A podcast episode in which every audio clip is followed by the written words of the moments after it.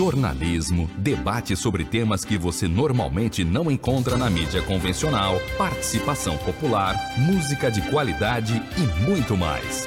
Web Rádio Censura Livre, a voz da classe trabalhadora.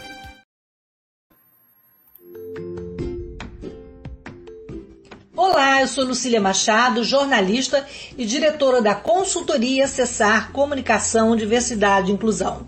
Este é o podcast Acessando Lucília, que você ouve e assiste todas as terças-feiras, a partir das 18 horas, na web rádio Censura Livre, pelos canais do Facebook e do YouTube. Fique com a gente!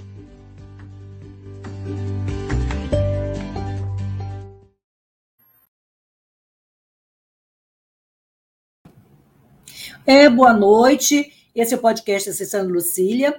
E hoje nós vamos receber aqui no nosso espaço de inclusão e diversidade é, Vera Passos, é, baiana, bem-vinda, Vera. Ela vai conversar com a gente sobre transtorno afetivo bipolar e vamos falar sobre poesia, prosa, saúde mental e ela vai falar do livro que ela lançou e hoje, inclusive, está lançando a terceira edição, que é o Prozac Letras em Cápsulas. Ela faz uma reflexão da vivência dela nesses 45 anos de acompanhamento psicológico e 25 anos também de, de, de estrada de medicamentos, não é, Vera? Eu vou me apresentar para que as pessoas que não enxergam possam me visualizar. Sou uma mulher branca, de cabelos castanhos escuros, uso um óculos dourado fino, é, tenho boca fina, rosto fino, estou sentada na minha cadeira de rodas, que não aparece aqui, e atrás de mim tem uma parede salmão clarinho, um armário branco e um porta-retrato colorido. Vera, prazer em ter você aqui para a gente bater um papo. Então, eu queria que você se descrevesse para os nossos ouvintes e se apresentasse também. Boa noite. Boa noite. Boa noite, Lucília. É, é um prazer estar aqui. Eu, eu sou Vera Passos, como você falou, eu sou professora aposentada de matemática, Dei meu primeiro livro o ano passado, na, na, na, na, no setembro amarelo da pandemia, o primeiro setembro amarelo da pandemia. Não estava planejado nada disso, obviamente, porque a pandemia não estava planejada. É, o meu projeto inicial era lançá-lo em, em junho mas não deu certo, então eu, é, é, eu terminei lançando é, através, virtualmente, né, com uma live na instituição onde eu trabalhei 26 anos, que foi o IFBA. Entrei na época era escola técnica, depois passou, cefetizou e depois virou IFBA. Eu, é, é um, um, eu já tinha é, textos publicados em antologias, crônicas, contos e, e poemas, mas esse é meu primeiro livro. É, eu, embora eu fale da, da, minha experiência com o transtorno afetivo bipolar, não é um livro biográfico. O maior objetivo dele é, é ajudar as pessoas que têm é, distúrbios psíquicos de, de, várias naturezas, são muitas, né, a gente sabe. Às vezes a gente nem sabe porque as pessoas escondem, né, por conta do estigma do, do preconceito que sofrem, mas assim, ajudá-las a, a, refletir sobre a sua condição, das suas possibilidades, sobre a forma como elas, elas lidam com esses problemas, sobre os direitos que têm, sobre as consequências de cada um dos aspectos que está vinculado ao adoecimento, como, por exemplo, diagnóstico, internações, é, o envolvimento com a família, participação na família ajudando ou atrapalhando, é, o, o, como é que é, é, o contato com psicólogos, com terapeutas de um modo geral, é, o contato com psiquiatras, é, o, o efeito dos medicamentos, o que eles trazem de benefício e prejuízos, o que, que a literatura traz sobre depressão, que eu considero mais importante. Então, eu tenho algumas, algum, resenha de alguns livros que considero importantes, embora eu tenha lido várias coisas sobre transtorno afetivo bipolar, é, eu, eu não sou psicóloga, não sou psiquiatra, não sou estudiosa da área, eu falo, o meu lugar de fala é de alguém que vive o problema a vida toda. Eu eu nasci, numa, eu nasci, sou fruto de duas famílias que tinham esse tipo de problema. Inclusive, meu pai e minha mãe eram primos de segundo grau. Então, eu tenho casos de depressão na família dele, tentativa de suicídio. Ele, no caso, se suicidou, tinha sete anos. E na família de minha mãe também várias tentativas de suicídio, vários casos de depressão, que não chegaram até esse ponto.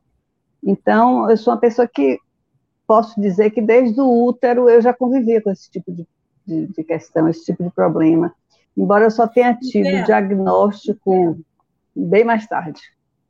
Diga, Lucília. Hoje se fala muito, né? O, é, o transtorno afetivo bipolar, como, como você se descobriu uma pessoa com transtorno, e também, é, hoje em dia, se é, falam-se muito, qualquer coisa as pessoas usam o termo bipolar, isso causa uma certa confusão, porque uma coisa é você ter o transtorno afetivo bipolar, outra coisa é uma oscilação do humor, que todo mundo, todos nós temos, bipolar ou não. Né? Então, eu queria que você falasse como que você se descobriu uma pessoa com transtorno bipolar e como foi a sua trajetória até chegar nessa escrita e, e nesse cenário que você vive hoje, que consegue falar e conviver com, com o transtorno como uma, uma coisa do seu cotidiano. É muito interessante a pergunta que você fala, você faz. A primeira, a primeira me fazem usualmente, né? Como foi que eu me descobri com a doença, como é que é conviver com ela. Mas você tocou num assunto bem importante. Eu vou começar a responder essa parte, depois eu vou tocar naquela parte que eu acho mais importante da sua pergunta. Eu convivi com meu pai, como eu falei, né? Que foi um homem triste. Eu convivi com um homem triste, com um pai triste, um pai que não conversava, um pai que não abraçava, um pai que que vivia num mundo à parte, que eu sabia que tinha um problema sério, que se tratava, eu não sabia bem o que, que eram esses tratamentos. Ele viajava muito para se tratar para Goiânia, para São Paulo, para Brasília. Ele, uma época ele teve, fez um tratamento mais, é, mais com mais continuidade em Salvador, que eu sou de Feira de Santana, né? E ele vinha para a Gessé Acioli, que, é, que era uma pessoa, um médico profissional, não sei se ainda é vivo, que trabalhava com análise, análise transcendental, acho que era esse o nome, não me lembro agora, não tenho certeza. É, e, é, e ele, eu não sabia, por exemplo, eu não sabia que depressão podia levar ao suicídio. Minha mãe não falava isso para a gente até como forma de nos proteger, né? Mas tem uma coisa muito curiosa nisso, Lucília, que com 16 anos eu virei para meu pai e disse assim, meu pai, não sei porquê, tudo que eu penso parece que vai dar errado ele virou para mim e disse assim: cuidado, você pode começar assim e acabar como eu. Um ano depois ele, ele acabou se queimando vivo. Então, isso foi uma, uma coisa muito forte, sabe? E eu fiz isso e, e pedi a ele dinheiro para ir para um psiquiatra. É muito incrível isso, eu, eu, tenho muito, até orgulho disso. As pessoas diriam assim, foi para o psiquiatra com 16 anos, eu estava perdida eu diria que eu estava encontrada, eu estava lúcida, porque com 16 anos, numa cidade do interior, eu, eu sozinha tomar a iniciativa de ir para o psiquiatra foi uma coisa de muita lucidez. E eu pedi a meu pai o dinheiro, meu pai era um homem muito bem de vida financeiramente, mas ele não me dava dinheiro. Eu requisitava uma, uma, uma mesada para mexer manipular como eu quisesse, mas ele não dava, ele não era de me dar dinheiro, mas ele não vacilou em me dar dinheiro para essa consulta. Não existia plano de saúde na época. Eu tenho 62 anos, né? Você deve imaginar. Então, eu fui sozinha, ele não, não me acompanhou, ele não designou ninguém para me acompanhar. Com 16 anos, o psiquiatra me atendeu como de menor e me deu explicação nenhuma. Me deu uma receita de antidepressivo. Eu fui para casa sem saber o que fazer com isso. Não sei nem se mostrei essa receita para meu pai. Eu sei que eu escondi de minha mãe, porque minha mãe não sabia de nada disso. Minha mãe é uma pessoa extremamente autoritária. Eu fiz escondido. E, mas eu sei que ela, como mexia em todas as minhas coisas, me vigiava 24 horas no ar, ela descobriu a receita.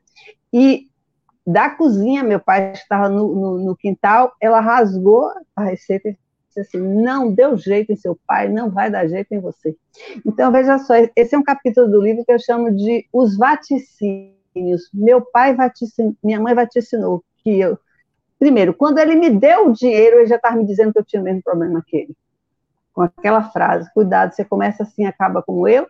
Minha mãe disse, os remédios, você tem a doença, ele falou, minha mãe falou, os remédios não vão lhe curar, ele falou, você vai acabar como eu, ou seja, eu ia me suicidar. Eu tinha doença, eu, eu, os remédios não iam me curar, eu ia me suicidar. Então foi muito forte isso na minha vida, muito forte. Então, quando meu pai se suicidou, junto com a culpa, que normalmente a gente tem culpa quando morre alguém através do suicídio na família, eu fui procurar saber se eu tinha realmente aquilo e como eu podia me cuidar. Então, eu fiz terapia a minha vida toda, tanto que você falou que eu tenho terapia há 45 anos, e eu digo que tenho 45, mas já são 46. Já são 46. Então, veja só, é, eu, é, esse é o começo de tudo. O começo do livro está bem, bem, bem depois. Eu sempre fui aficionada por literatura, e, mas, assim, a, a, eu nem acalentava o sonho de ser escritora, porque era uma coisa que estava muito, era muito grande para mim, isso. É, mas, assim, eu quero voltar ao que me parece mais importante do que você está falando, é que é o uso da palavra bipolar.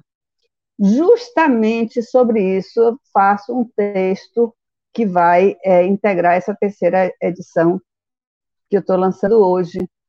Esse texto, o que, que eu escrevo nesse texto? sobre o uso das palavras louco e bipolar. As pessoas banalizaram a palavra louca e a palavra bipolar e, e elas usam de uma forma que é muito, muito equivocada. Então, assim, por exemplo, elas, em relação a esse governo, muita gente diz é um, o, o presidente é louco, o presidente é lunático, ou então, assim, tem algum, algum, como aquele Lázaro, não teve Lázaro, aquele cara que foi perseguido pela polícia, foi muito difícil de se achar. Então as pessoas dizem, Lázaro é um psicopata, o presidente é um psicopata igual Lázaro. Gente, isso está né? completamente né? equivocado. Rótulos, e assim, ó, você confunde maldade, porque o cara é um sequestrador. E Bolsonaro está sendo acusado de, de ter contribuído para a morte de 600 mil pessoas no Brasil. Então, perversidade é uma coisa, e maldade é uma coisa, e ser louco é outra. A maioria dos loucos não atacam, não matam, não fazem esse tipo de coisa. O, nem o esquizofrênico, que as pessoas sempre associam a, a, a a loucura em mais alto grau, a esquizofrenia, nem os esquizofrênicos são necessariamente violentos, entendeu? Mas quando se fala de violência, quando se fala de um assassino, um serial killer, um, um, um sequestrador como esse, esse, esse rapaz, se col coloca logo, logo a psicopata. E eu fico, eu fico revoltada, por isso eu escrevi esse texto, Lucília, porque jornalistas como você, que tem boa formação, não faz, não refletem sobre o que você refletiu, sabe? Por exemplo, quando começou a CPI da, da Covid, a, e o governo começou a ter um discurso diferente em relação a, a, em alguns momentos, né? Porque vai e volta, em relação à vacina, sabe o que eu vi jornalistas conhecidos, famosos, respeitados dizerem, como, por exemplo, Natuza Neri, Maria Padilha, diz, de, repetiram a frase de um senador de que o governo era bipolar. Gente, não tem o menor é cabimento né? isso. Bipolar. É desinformação. De serviço, né? bipolaridade é desinformação, é, é horrível, é preconceituoso. Porque, veja, bipolaridade é uma doença diagnosticada. Você não pode dizer que alguém é psicopata. Quem foi que deu o diagnóstico? Quem foi que, que, que, conversou com aquela pessoa? Quem foi que analisou o comportamento daquela pessoa? Você não pode fazer isso. Você pode dizer, o governo mudou seu discurso em relação à vacina. O governo falou uma coisa e está se contradizendo agora. Tem mil formas, você sabe, tem mil formas no, no, na nossa língua, o nosso vocabulário é muito rico, para você designar que alguém está tomando uma postura ou tem um discurso diferente. E dizer que isso é bipolar é um desserviço, é uma coisa preconceituosa, é uma coisa que camufla a atitude real de que você está querendo descrever, sabe? Então, é uma coisa muito, muito triste que eu fiz questão de escrever um texto sobre isso, sabe? Nessa, nessa nova edição.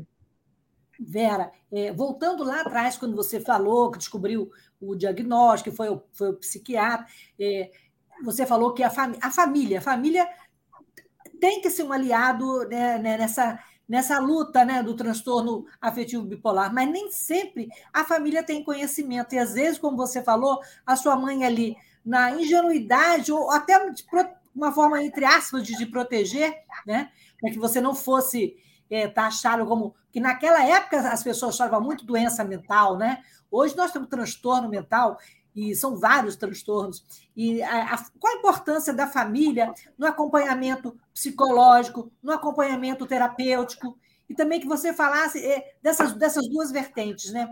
É, não existe um tratamento ideal, mas qual é o tratamento indicado? E depois a gente volta a falar do livro, e eu quero que você fale também é, como é que foi é, esse auxílio terapêutico que foi escrito no seu é, na, no transtorno afetivo bipolar. É, você faz, fala é, é, é, exatamente isso. É, veja só, se há, se há estigma, se há preconceito contra alguém que, como eu, se declara portadora de transtorno afetivo bipolar, imagine como era na época que eu tinha 17 anos, eu tenho 62, certo? Então, eu tinha o quê? 15 anos, né?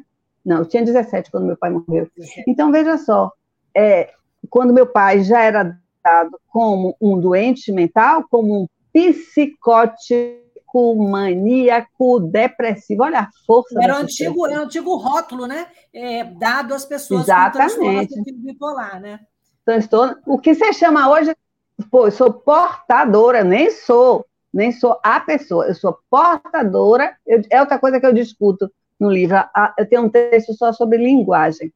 Então, é, é, uma coisa é ser portadora de um transtorno que é afetivo e bipolar, que tem a variação de humor. Outra coisa é você ser um psicótico, maníaco, depressivo. Imagine, era esse o rótulo do meu pai. E outra coisa, o suicídio. Se o suicídio hoje é uma coisa, ainda é um tabu. A morte, aliás, já virou tabu, né? As pessoas fogem do luto, Agora a gente está vivendo muito isso, muita gente morreu, e, e, a dificuldade de encarar o luto, de viver o luto, é uma coisa que tem sido trabalhada. Eu conheço algumas pessoas que fazem trabalho em relação. É, tanoterapeuta, né? Isso, Thanatos, que vem de Thanatos, o deus, o deus grego. Então, olha assim, é muito sério isso. Eu soube numa palestra que eu fui, menina, olha que coisa incrível, que os médicos, para fugirem da. médicos fugindo da mão, para fugirem da morte, eles não davam o atestado de óbito quando a pessoa, é, a pessoa morria no seu turno, no seu, no seu, como é que chama? No seu, seu plantão. plantão, no seu plantão. Eles, deixam, eles viam que a pessoa tinha morrido, mas como eles, eles se sentem Deus, a maioria dos médicos se sente Deus, né? Então, o que, que eles faziam? Eles não queriam admitir aquela, aquilo que eles consideravam uma derrota. Na verdade, o médico que lida com a vida deveria é, lidar com a morte com a, mes a mesma, talvez, com uma, uma, naturalidade semelhante. Não, eles não assinam atestado de óbito e deixam para a pessoa que chegar no próximo plantão fazer isso. Você vê como, como se foge da morte na nossa sociedade. Está difícil fugir da morte agora com 600 mil brasileiros mortos, né? Então, veja só, é, é, é muito complicado isso. Se a morte já tem todo esse tabu, a morte por suicídio, a morte por uma pessoa que se queimou viva. Imagine o que foi isso na minha época, numa cidade como Feira de Santana, que não é uma cidade grande, entendeu? É uma cidade grande da Bahia, mas não é uma cidade, não é uma capital.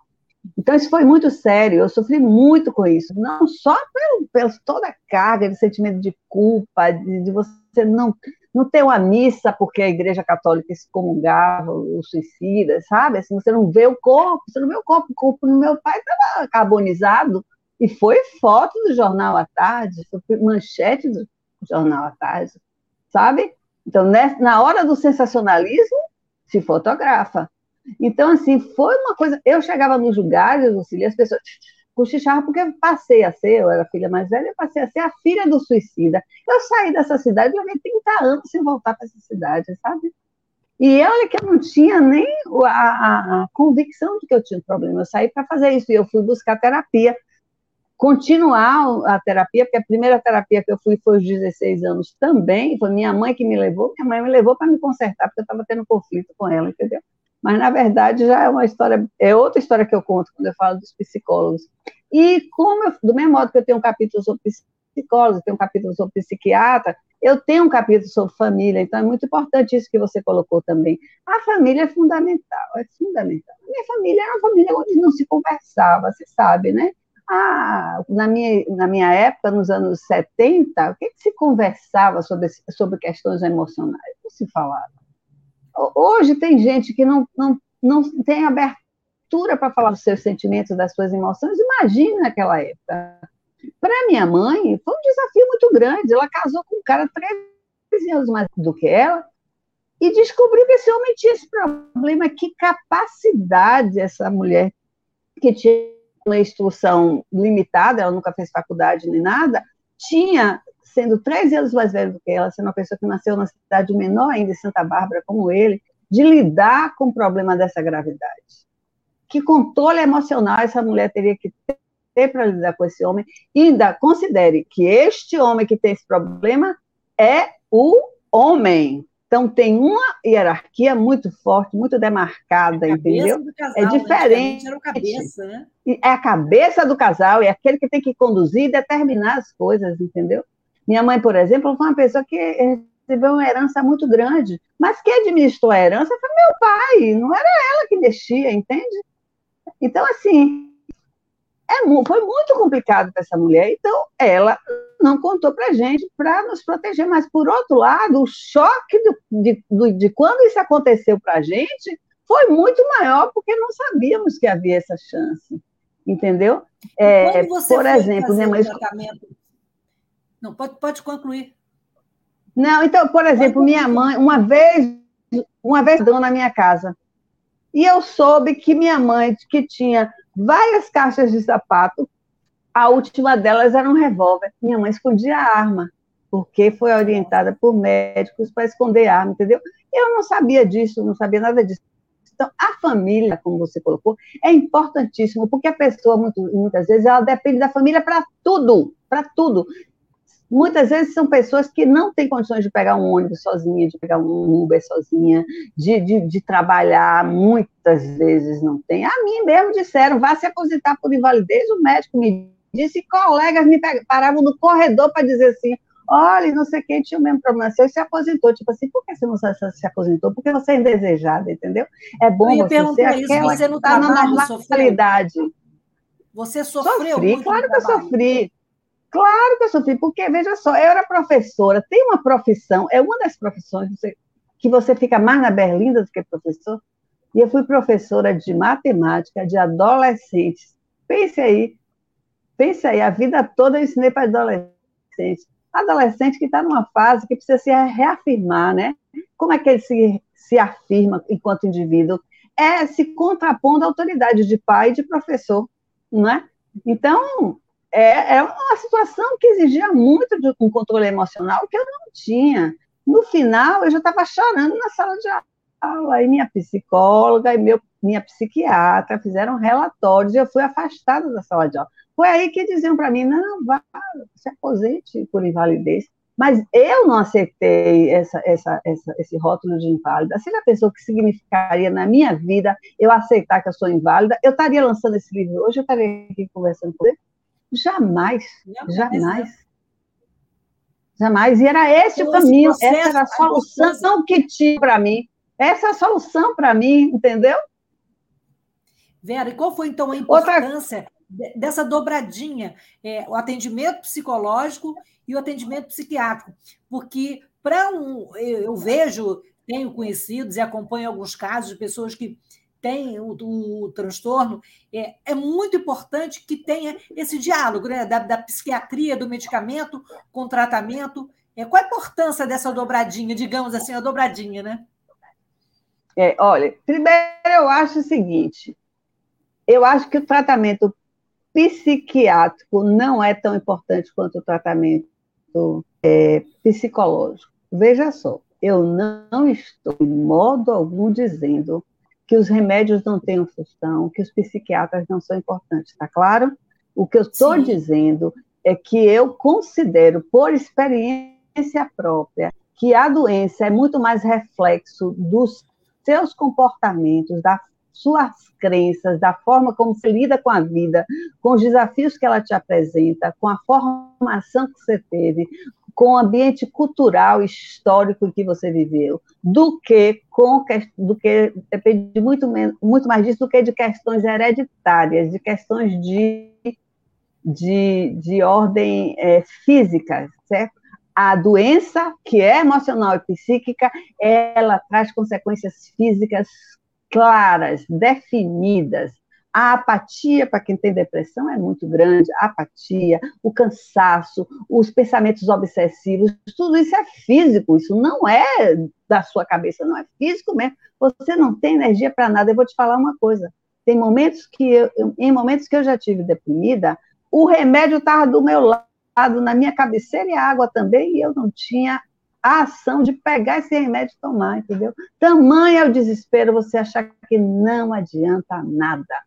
Então, você não ter energia para nada, porque não adianta nada. Daí que a, a terapia é tão importante, porque a terapia é, é, é, vai lhe fazer processar tudo isso. Mas muitas vezes também, para você ter energia para ir para a terapia, você precisa do medicamento. Mas o medicamento traz consequências tão graves, tão graves. Olha, ter, tem um capítulo também só sobre drogas eu tenho constipação, minha libido é baixa, eu sou trêmula, eu, eu, é, eu, te, eu sou distraída, eu bato meu carro bastante, entendeu? Assim, saio encostando aqui ali, nunca bati, nunca tive um acidente grave, não. Mas quando eu estou muito deprimida, eu nem dirijo, porque eu fico tão insegura. Eu sou uma pessoa que dirige desde os 15 anos, mas nesse momento que eu estou assim, mal, eu não consigo enxergar direito, eu não consigo ver as distâncias direito, eu é incrível, mexe na sua visão, mexe no seu apetite demais. Eu tenho gastrite por causa de medicamento e eu emagreço toda vez que eu fico deprimida, porque eu não tenho apetite. A coisa que eu, uma das coisas que eu mais gosto é comer, sou gulosa, adoro chocolate, como chocolate todo dia, sei que. Mas quando eu estou deprimida, eu emagreço. Aí as pessoas viram para mim e dizem assim: Poxa, Vera, você emagreceu, tá bonita, que regime você está fazendo? Só falta morrer. O regime é sofrimento, minha filha. Sabe? Agora, se eu saio da depressão, eu vou comer. A gente vai continuar o papo, Diga, mas a gente tem que fazer um intervalo rapidinho para falar um pouquinho do trabalho da rádio, que é uma rádio alternativa. E depois, quando a gente voltar, eu quero que você fale é, qual a importância de escrever. O escrever foi um auxílio terapêutico para o seu quadro, para a sua situação, para a sua vida. A gente volta já, só um minutinho. Pois não, vamos lá. Olá, eu sou Lucília Machado, jornalista e diretora da consultoria Acessar Comunicação, Diversidade e Inclusão. Este é o podcast Acessando Lucília, que você ouve e assiste todas as terças-feiras, a partir das 18 horas, na web rádio Censura Livre, pelos canais do Facebook e do YouTube. Fique com a gente!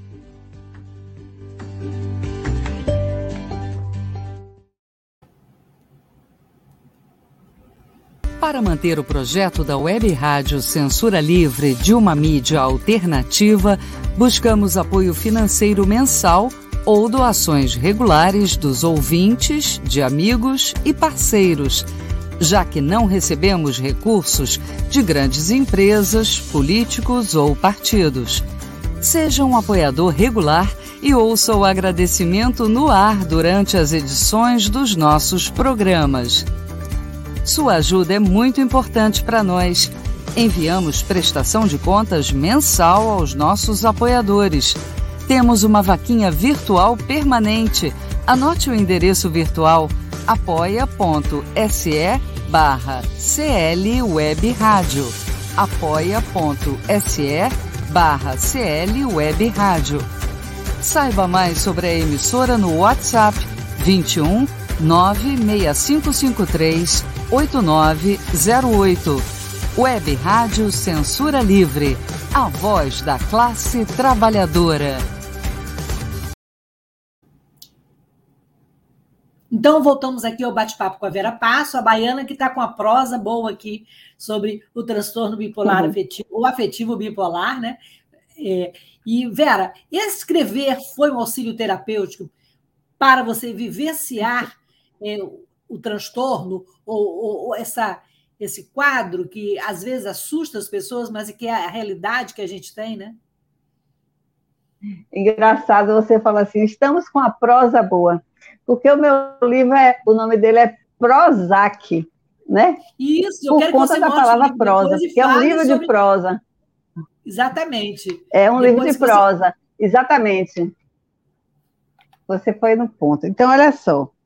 Eu, eu sempre fui uma pessoa que gostei de escrever, mas eu escrevia pouco. Eu escrevia assim, eu gostava de fazer meus próprios cartões, sabe? Quando todo mundo, na época, começaram a surgir cartões diferentes, com florzinhas, com, com, com bichinhos, não eu não gostava disso. Eu gostava de pegar cartolina, recortar, dobrar como se fosse um cartão, desenhar na parte da frente e escrever a minha própria mensagem na parte de dentro. Não, não existia cartão como hoje você compra cartões coloridos, com envelopinhos, combinando, e, sem, sem dizeres. Existia cartões já prontos, com mensagens prontas, mas eu gostava de fazer as minhas. E as pessoas diziam, eu gostava de português, eu me saía bem na disciplina, as pessoas diziam que eu escrevia bem. Mas eu não escrevia sistematicamente, né? até que eu estava próximo de me aposentar. Eu fiquei muito preocupada com o que seria de mim depois da aposentadoria. Eu sempre fui uma pessoa muito ativa. Estudei francês, estudei inglês, fiz não sei quantos cursos, fiz um milhão de coisas, sabe? Naturopatia, tudo que você pensar, eu fiz curso. Frequentei não sei quantos corais, é, é, fiz muita coisa.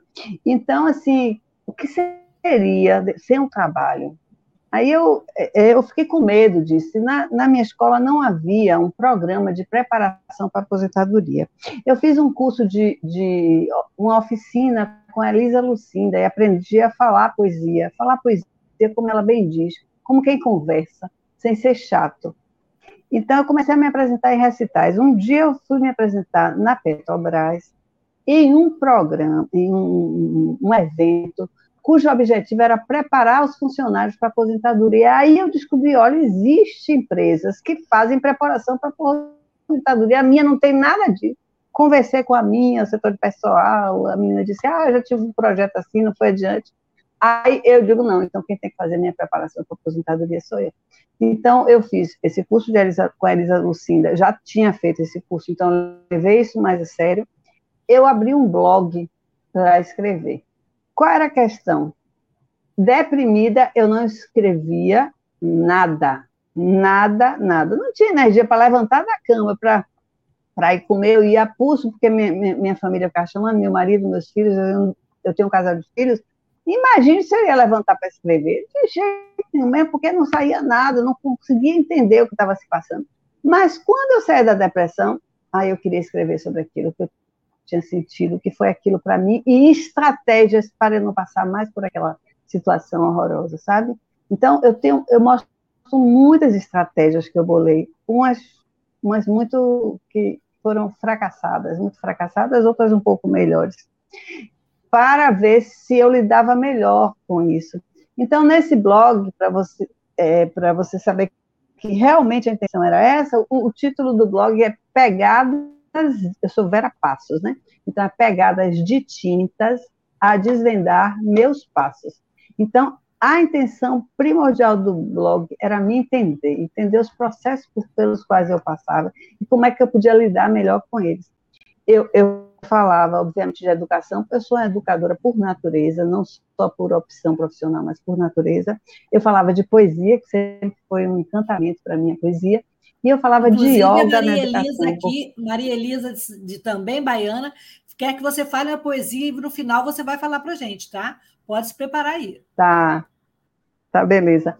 Então, olha só, eu, eu é, então tinha poesia, tinha educação, tinha falar de mim primordialmente, e tinha é, yoga na educação, porque um pouco antes de, de eu me aposentar, eu descobri que uma coisa que eu já fazia intuitivamente na minha sala de aula existia na França, que é RI, é um programa de é, técnicas de yoga aplicadas na educação. Era uma coisa que existia lá fora e eu fazia intuitivamente. Por quê?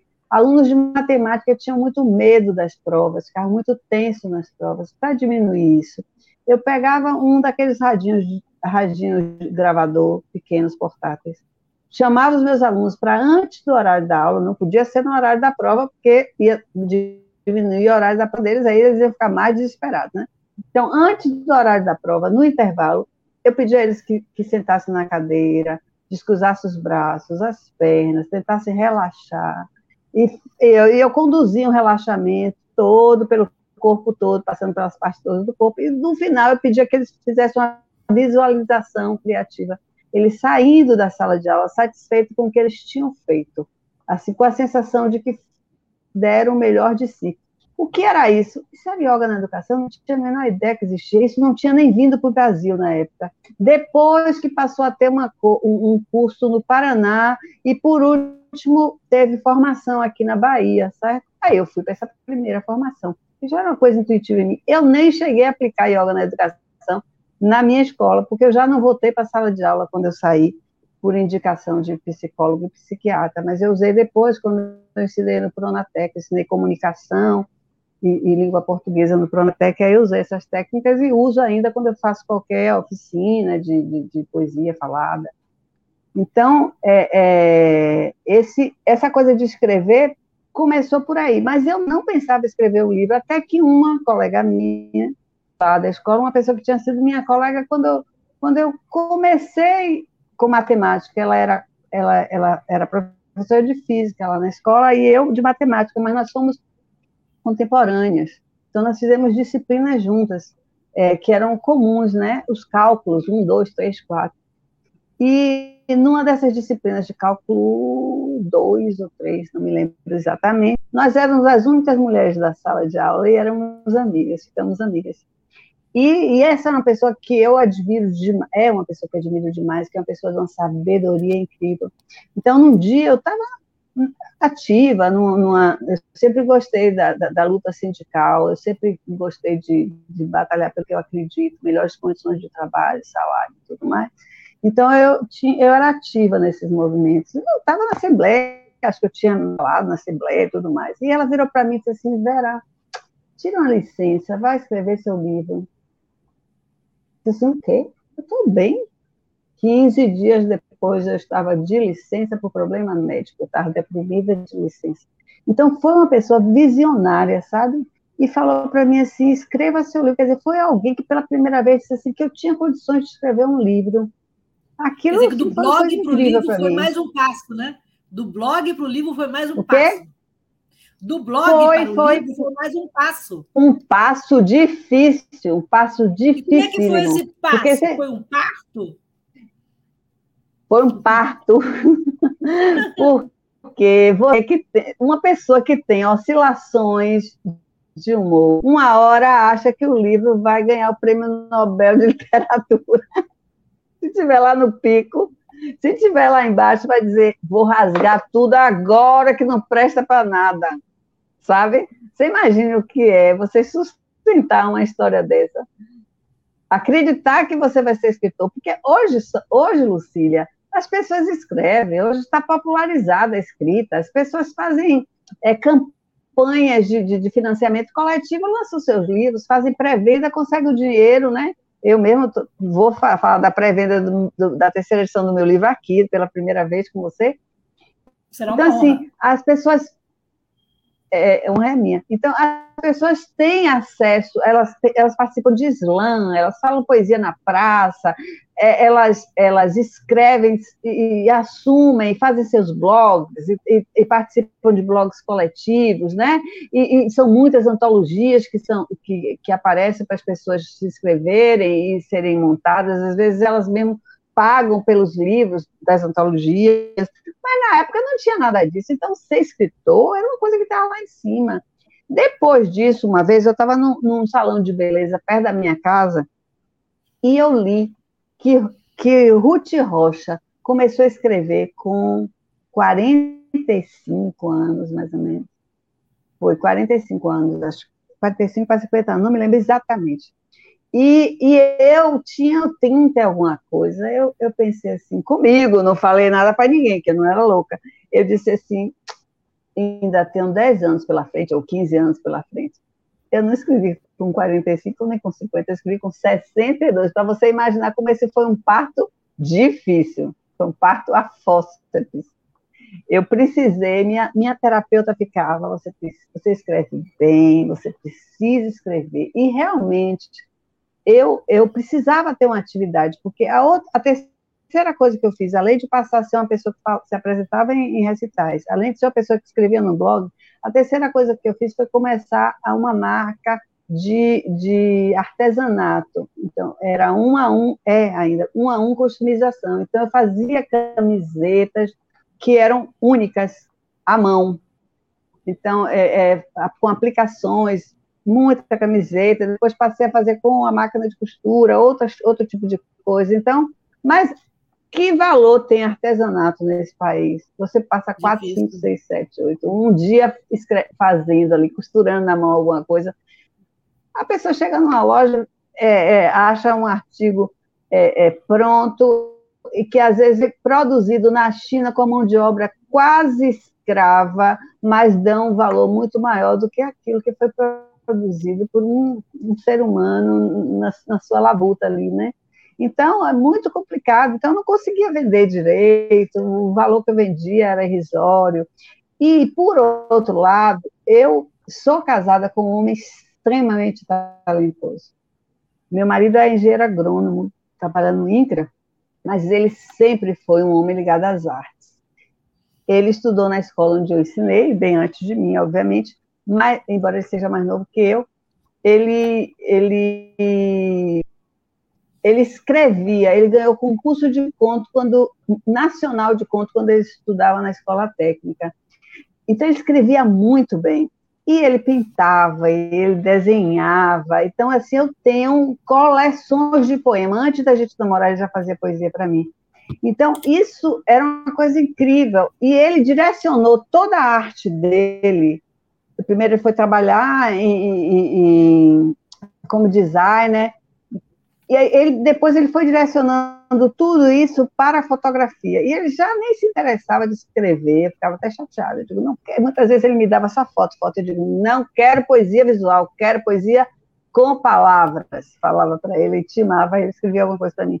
Então, assim, e ele começou a ter muito sucesso. Ele ganhou o Prêmio Nacional Pierre VG de Fotografia em 1900 e, em 2016. Em 2016, com um, esse prêmio, ele já tinha ganho alguns prêmios, é, tinha exposto em Goiânia, em, em, Fortaleza, em Maceió, alguma coisa assim. Mas esse prêmio, que era um prêmio mais vultuoso, ele ganhou em 2016, e a partir desse prêmio, ele foi convidado para a Alemanha, para a Argentina, para o Uruguai, ele fez exposição na China, na Rússia, é, fez exposição na Itália, ganhou prêmio na Alemanha, sabe assim? Então, foi para os Estados quando a pandemia chegou, ele estava nos Estados Unidos. Então, esse homem ganhou uma projeção e conseguiu um resultado com a arte dele que me encantava. Eu era a maior, a pessoa que fazia mais propaganda disso, mas eu ficava, ganhava consciência de que eu não tinha isso, que falta me dava isso, porque eu sabia que era uma pessoa que tinha uma certa criatividade. Né? As pessoas falavam isso e eu, eu tentava colocar minha criatividade em, ação em tudo que eu fazia, inclusive ensinando matemática, eu fiz muito isso. E aí você. Aí ficava aquela coisa assim, sabe aquela inveja, aquela inveja boa? Então ficava assim, e a minha terapeuta. E eu, e eu não nasci para ser a mulher do artista. Aí minha terapeuta fazia, vá lá, produza, você tem condições, você já tem todas escritas, junto, né, né? Aí eu fui fazer eu sou estudante veterada, eu fui para a UFBA fazer bacharelado interdisciplinar em arte, que é um curso bem inovador.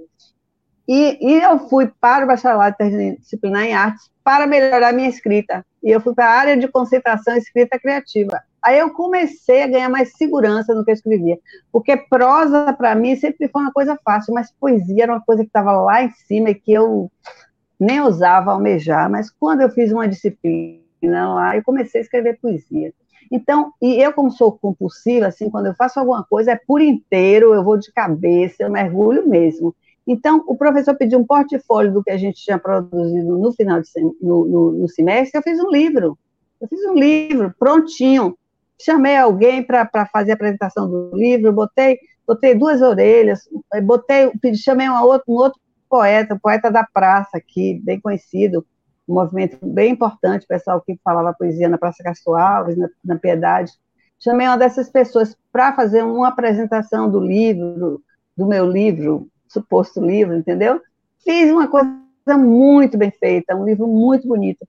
E aí eu pensei em lançar esse livro.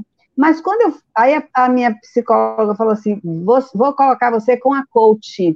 Ela vai lhe orientar, ele vai lhe dar suporte para você levar isso adiante, porque possível que você não leve isso adiante.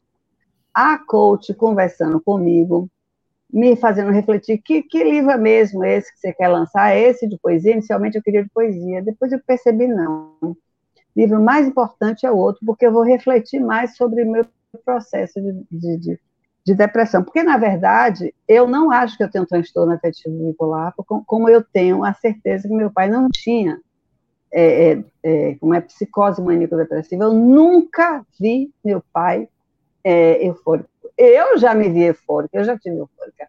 E na minha concepção, eu fico eufórica quando o nível de, de, de antidepressivos chega na, nos píncaros. Quando ele chega nos píncaros, eu saio da depressão, mas o negócio está tão, tão impregnado no meu organismo que eu saio sem. O, aquela pessoa que não dormia mais porque só tinha pensamentos negativos, não dorme mais porque quer fazer tudo, quer pegar todos os projetos que deixou parado, e não são poucos, e tem ideias de vários outros e não, não consegue dormir porque quer recuperar a vida que jogou no lixo quando estava em cima da cama. Meses. São as características da Entende? bipolaridade, né?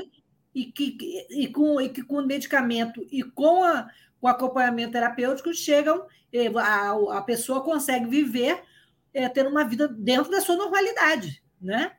E isso aí faz a diferença. Exatamente. É, e como é que foi? E aí você foi, teve a ideia de lançar o livro, o livro foi um sucesso, né?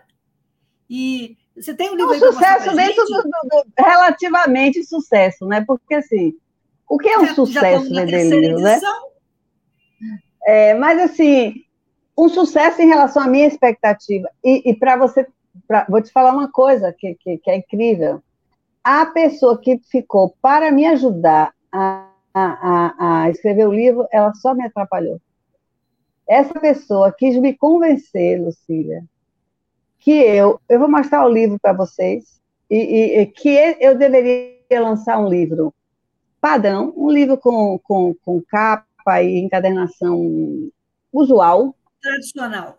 Eu devia abdicar do meu projeto gráfico, que é um projeto gráfico muito interessante, como você até falou no, no, na chamada para o programa, eu deveria fazer um, um, um, livro com 33 textos. Ela escreveu no caderno dela que meu livro tinha que ter 33 textos. Ela não me consultou para saber se eu queria 33 textos. Ela escreveu no caderno dela e estava marcado. Ela marcava data para o lançamento e, e, chegou a, a falar para mim que eu ia lançar 50 exemplares. Então, quando eu falo assim, foi um sucesso o lançamento do meu livro, foi porque eu lancei 50 e vendi 250 em 15 dias vendi sozinha, sem editora, na pandemia, na greve de, de, de, dos Correios, entendeu? Vendi pura e simplesmente divulgando no WhatsApp. E divulgando no WhatsApp, você sabe como é. Você pega um, um, uma, é, uma imagem, um texto, você clica ali, aí clicava um, dois, três, quatro, cinco contatos. Voltava, clicava ali, um, dois. Foi assim que eu vendi meu livro, sabe? Então, assim, para mim, isso foi um sucesso.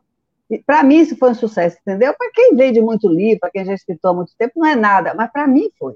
Porque se eu, quem, quem eu entrasse na dessa mulher, eu ia ficar frustrada. O quê? Quem comprou o seu Não ouvi o que você falou. Quem foi o grande público consumidor que comprou o seu livro, que se interessa pelo o seu livro? O público consumidor do meu livro foi basicamente é, psicólogos quem comprou mais o meu livro foram psicólogos, terapeutas.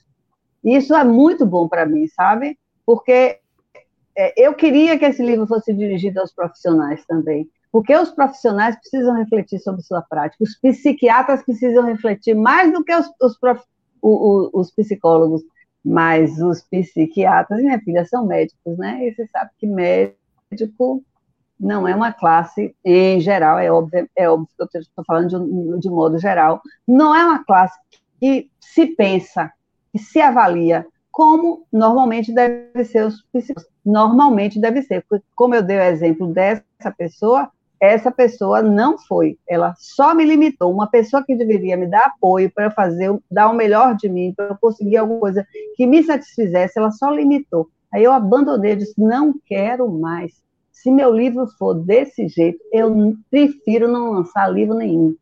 E aí me sustentei sozinha e lancei o livro do jeito que eu queria.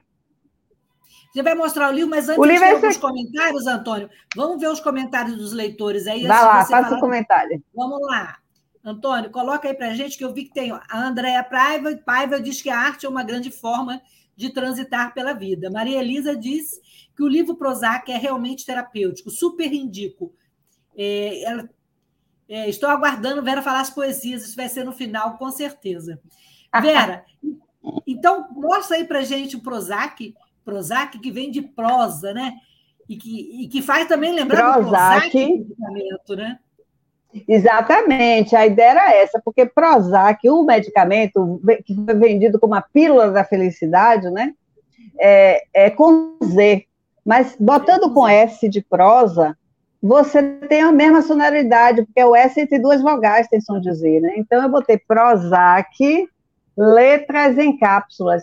Quando eu escrevi esse subtítulo, eu nem tinha me dado conta que, na verdade, essas letras que eu trouxe aqui em cápsulas, elas eram eram medicamentos. Para mim, elas foram medicamentos. E eu, e eu quero, Lucília, que, ela, que, ela, que as letras em cápsulas sejam medicamentos para outras pessoas. Tanto que eu vou abrir oficinas para que as pessoas escrevam sobre o seu adoecimento, sobre as suas dores, seja é, é, é, tenham bipolaridade, tenham toque, tenham esquizofrenia, tenham o problema que for, ou até não tenham nenhum problema é, é, é psíquico diagnosticado, mas a gente precisa escrever sobre isso, Lucília, porque eu descobri que só 12% da literatura que existe, a minha fonte de pesquisa foi o, o site Estante Virtual, só 12% dos livros que trazem a palavra depressão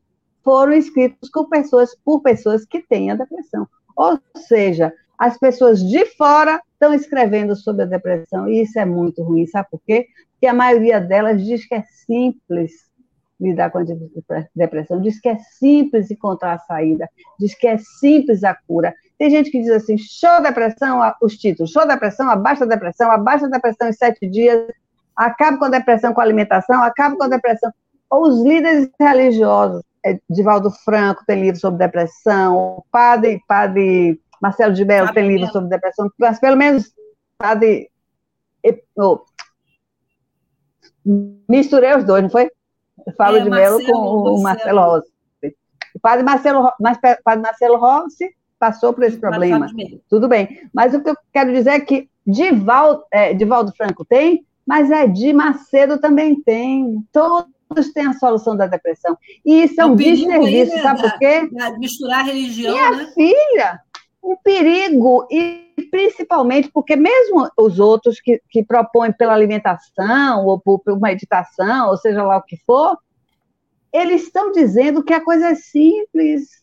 E quem lê e não consegue, por esses métodos simples, sai mais para baixo, sai mais deprimido, sai mais com maior sentimento de capacidade, sabe? Então, de serviço, é melhor não escrever, porque você de fora, você entende mais do que quem está com o problema, e você tem a solução para ensinar para o outro. Não pode, a gente precisa escrever nossas histórias. Eu estou lendo, isso tem aumentado, né? Graças a Deus. Por exemplo, eu estou lendo agora O Ar que Me Falta, que é do, do Luiz Schwartz, né? Que, é, é assim que pronuncia. É marido de Lilian, você sabe quem é Lilian, né? Historiadora. É, então, é, eles são donos da companhia de letras, é, e, da editora, né? E ele tem um livro sobre depressão, então é muito bom que pessoas conhecidas e pessoas que, que diferentes, de diferentes campos, diferentes experiências profissionais, descrevam o que significou cada uma dessas doenças para elas, cada um desses problemas que são considerados, que são, que tem, é, que tem um, um, um, preconceito na, na, na, na, sociedade, falarem do seu ponto de vista. Porque é muito bom você estar do lado de lá e achar que o problema é seu. Por exemplo, eu sofri violência no meu trabalho de um professor que foi horrível, horrível. Eu dei queixa dele na, na, na comissão de ética. Eu, eu, eu fui para na época não existia a palavra assédio, eu fui para o computador dizendo que violência foi essa que esse cara fez comigo, que foi, que foi. Aí eu vi na internet que era assim, constrangimento, constrangimento público. O cara queria me forçar a falar do meu problema de depressão, não tinha obrigação de falar no meio de um bocado de gente sobre esse problema. Ele sabia que eu tinha depressão, mas ele queria me espizinhar, ele queria me ver me colocando assim, Era um sabe? Assédio, né? E, no entanto, esse cara cometeu suicídio anos depois. Ou seja, tem um outro capítulo sobre isso. O deprimido, o, o cara que tem, a pessoa que tem problema de ordem psíquica é sempre o outro. O remédio que eu tomo para dormir, não tem nada a ver com doença psíquica, não, é uma pílulazinha, já ouvi tantas vezes isso, é uma pílulazinha inofensiva, entende? Então, essas pessoas não acham que tem problema de ordem psíquico emocional, não, quem tem é o outro, e é o outro que tem que ser apedrejado. Vera, e voltando ao, a, a gente não pode fugir de um assunto que é a pandemia, né? Como é que foi para você enfrentar esse período de isolamento social, né? É, de que forma a pandemia atingiu é, a tão fragilizada saúde mental das pessoas, inclusive a sua? É claro. Deixa eu te falar uma coisa. A pandemia já me pegou em depressão por conta dessa terapeuta. Porque como eu, essa psicóloga, como eu não quis mais ser acompanhada por ela, ela ficou enraivecida a, o, ela não, ti, não, tra, não tinha trabalhado suficientemente a vaidade dela, ela me expôs publicamente pior do que esse professor, porque ela usou o conhecimento de psicologia dela para me expor. Nossa. Então, a, a, eu que estava há 11 meses sem depressão, que era um recorde para mim, eu ia fazer um, um, ano sem depressão, nunca tinha vivido isso. Eu caí em depressão profunda por causa dessa mulher. E o que é que aconteceu? É, eu, eu não conseguia me recuperar. Então, a depressão já me pegou lá embaixo, lá embaixo eu fiquei, eu, isso foi em março, né? Acho que foi dia 9 de março, ou 10. Então, março, abril, maio, junho, julho, eu consegui sair, sabe por quê? Que eu resolvi escrever uma carta. Eu escrevi uma carta para os profissionais da clínica que eu estava, onde ela, onde ela tinha me atendido, denunciando isso, sabe? Então, aí eu consegui é, processar. Então, eu comecei a perceber o quanto da minha vida eu, eu tinha resolvido as questões, eu tinha lidado melhor com as questões através da escrita. E isso saiu no subtítulo do meu livro, Letras em Cápsulas, é, saiu inconscientemente. E que eu acho que foi um grande achado, sabe? É, mas na, é, na, na época eu não me dei conta disso. A pandemia trouxe problemas de ordem psíquico-emocional para muita gente que nunca teve diagnóstico de transtorno de, de, dessa natureza. Eu, inclusive, fiquei meses sem um psiquiatra, porque eu não conseguia achar consulta psiquiátrica. Foi um problema, porque eu é, é, ir para psiquiatra particular é uma confusão, não é fácil, porque você você vai pagar 500, 700 reais numa consulta, e não é um médico que você vai uma vez e passa um remédio e pronto, acabou. É um médico que você tem que ir de 20 em 20 dias. No máximo de, de mês em mês. Então tem que ter empatia, empatia, e você tem que ter grana para isso. E mudar é dificílimo, porque você tem que contar todo o seu histórico para a pessoa, e essa empatia pode não acontecer. Então eu fiquei sem médico, porque eu não confiava mais no meu, e eu não consegui achar outro que eu confiasse. As indicações que eu tinha não deram certo. Ou seja, depois, da, depois do livro que eu, que eu julguei que tinha me fortalecido bastante, eu fiquei seis meses deprimida. Eu fiquei seis meses praticamente em cima da cama, porque eu estava sem médico. E eu fiquei in, transtornada, porque eu julguei, eu nunca achei que o livro faria com que eu ficasse boa da, da doença mas eu achava que eu estava saindo muito mais fortalecida. Então, quando eu me vi deprimida. Depois do livro, eu entrei em desespero. Isso aconteceu depois da segunda edição. Eu já tinha, já tinha, eu vendi 50 livros que eu não tinha, porque enquanto eu estava na minha live, as pessoas estavam depositando na minha conta. Quando acabou a live, eu não tinha livro para aquele povo todo. Aí eu corri, fiz mais 11 textos, lancei a segunda edição em dois meses, menos de três meses, certo? Mas quando eu fui entregar. Por isso que eu estou demorando tanto de lançar a terceira, porque eu tive seis meses em cima da cama. Entende? Uhum. Porque senão teria ido muito mais rápido, porque conteúdo para você discutir não, não falta. falta né? Na pandemia, Vera, então, não faltou. O nosso, a gente, ficaria, a gente ficaria aqui contando histórias e dando lições de vida, dando passos a, é, por muito tempo, né? Mas o nosso tempo está terminando e eu queria que você falasse da terceira edição, que você declamasse uma poesia e que a gente. É, nós, você tem um livro aí para ofertar para os ouvintes, né? E, Tenho, vamos sortear. Eu não sei como é, que... como é que você vai fazer. Eu pensei assim. Como é que você vai fazer esse sorteio? Que... Não, não, dá para fazer um sorteio, né? Então, você quer fazer alguma pergunta ou quer a primeira pessoa que aparecer aqui falar alguma coisa?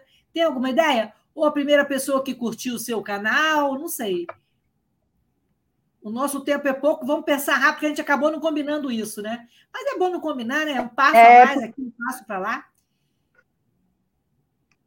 Fala eu não sei. Fala você aí, escolha você aí. Vem lá, quem, quem, o primeiro ouvinte que falar alguma coisa, ou fizer algum comentário aí sobre a entrevista de hoje, é, vai levar o, o, livro da Vera, é, que hoje está lançando aqui né, o desafio da terceira edição.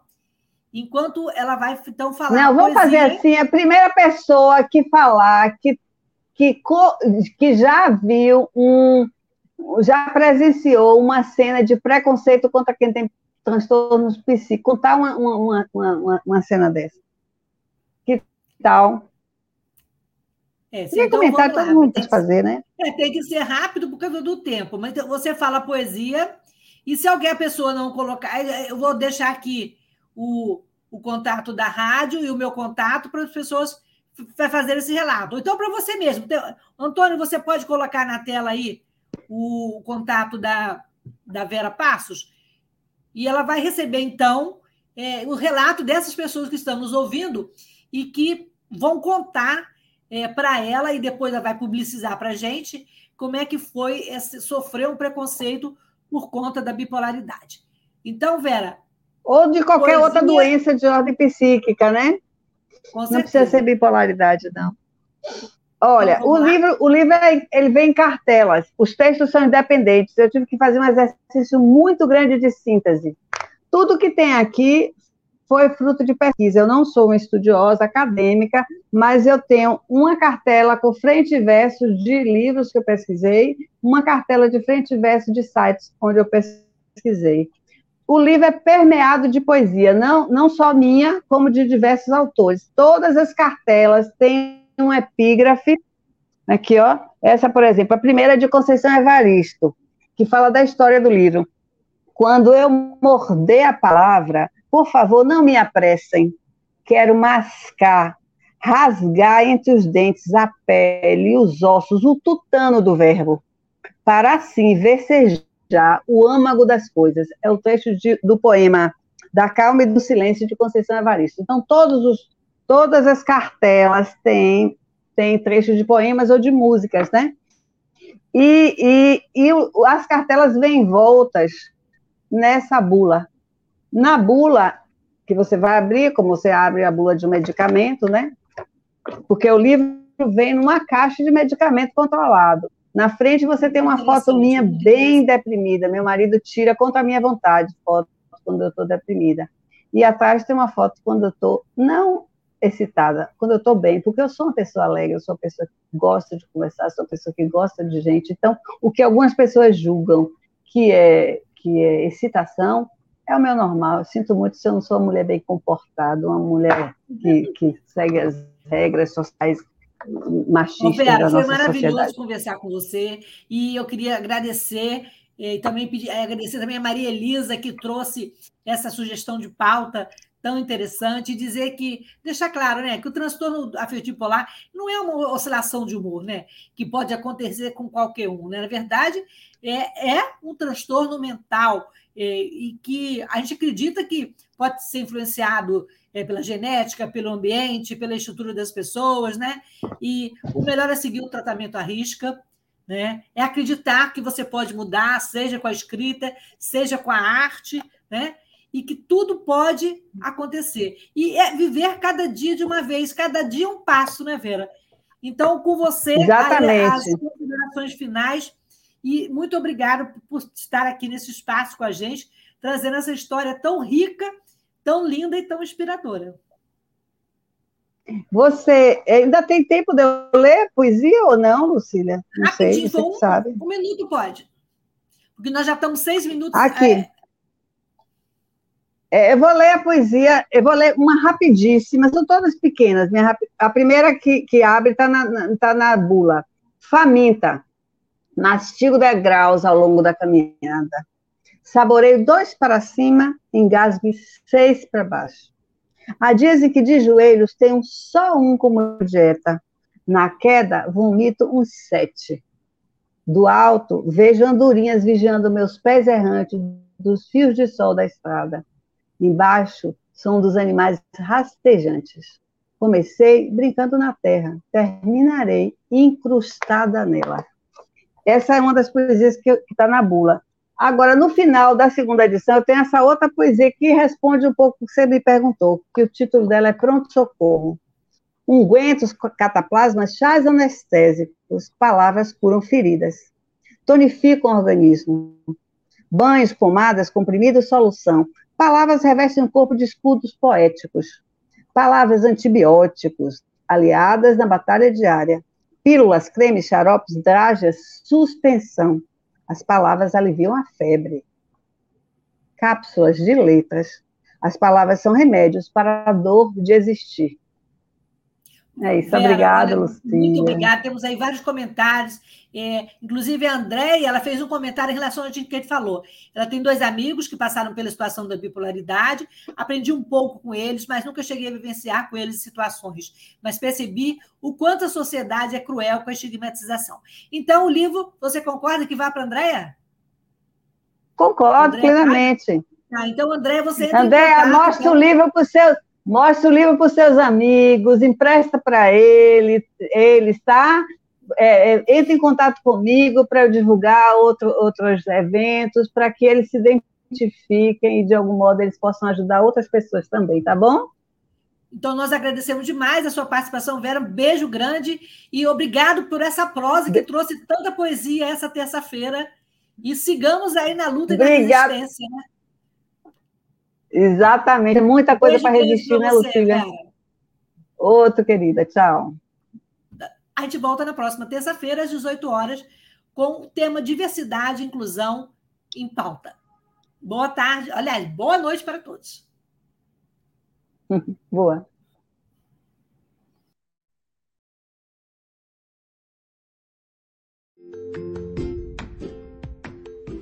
Olá, eu sou Lucília Machado, jornalista e diretora da consultoria Acessar Comunicação, Diversidade e Inclusão. Este é o podcast Acessando Lucília, que você ouve e assiste todas as terças-feiras, a partir das 18 horas, na web rádio Censura Livre, pelos canais do Facebook e do YouTube. Fique com a gente!